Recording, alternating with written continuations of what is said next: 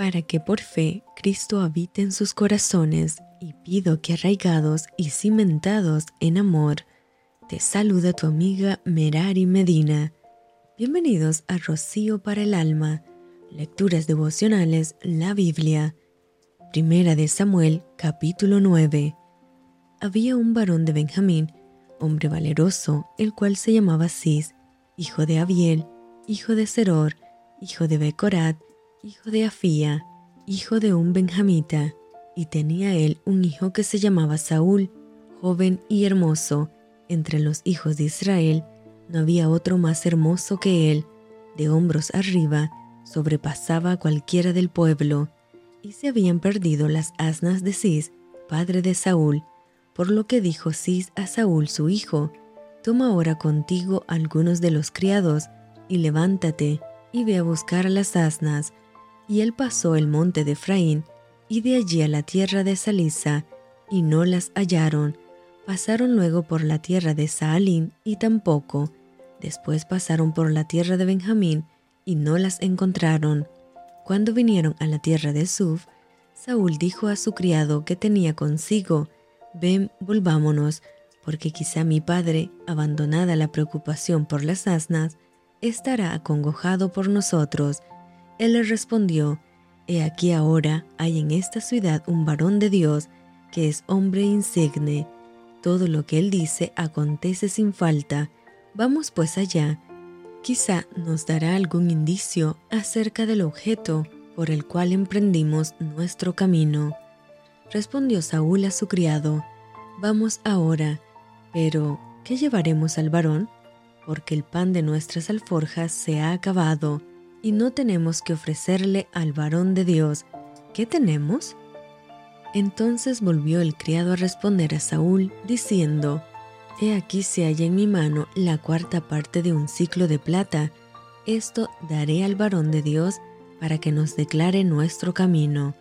Antiguamente en Israel, cualquiera que iba a consultar a Dios decía así, Venid y vamos al vidente, porque al que hoy se llama profeta, entonces se le llamaba vidente.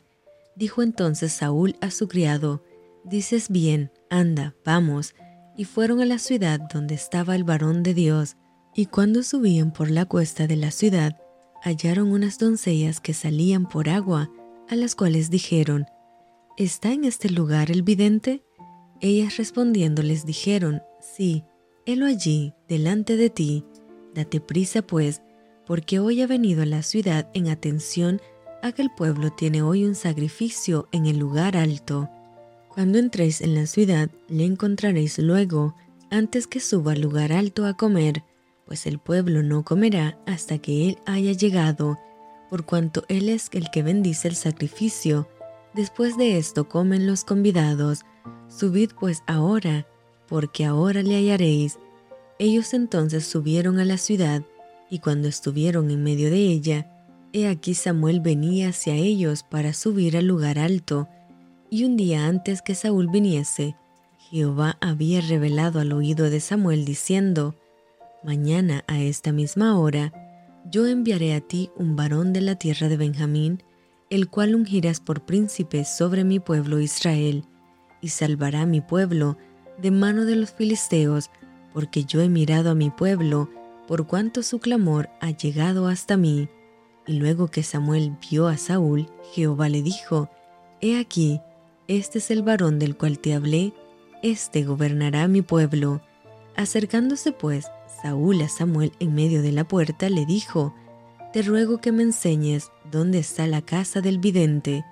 Y Samuel respondió a Saúl diciendo, Yo soy el vidente, sube delante de mí al lugar alto, y come hoy conmigo, y por la mañana te despacharé y te descubriré todo lo que está en tu corazón, y de las asnas que se te perdieron hace ya tres días, pierde cuidado de ellas, porque se han hallado.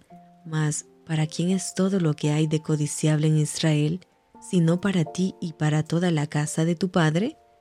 Saúl respondió y dijo, ¿No soy yo hijo de Benjamín, de la más pequeña de las tribus de Israel? ¿Y mi familia no es la más pequeña de todas las familias de la tribu de Benjamín? ¿Por qué pues me has dicho cosa semejante?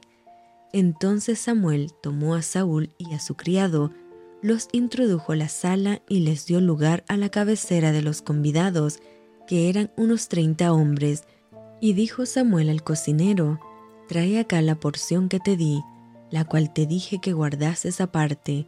Entonces alzó el cocinero una espaldilla con la que estaba sobre ella y la puso delante de Saúl. Y Samuel dijo, He aquí lo que está reservado, ponlo delante de ti y come, porque para esta ocasión se te guardó, cuando dije, yo he convidado al pueblo, y Saúl comió aquel día con Samuel.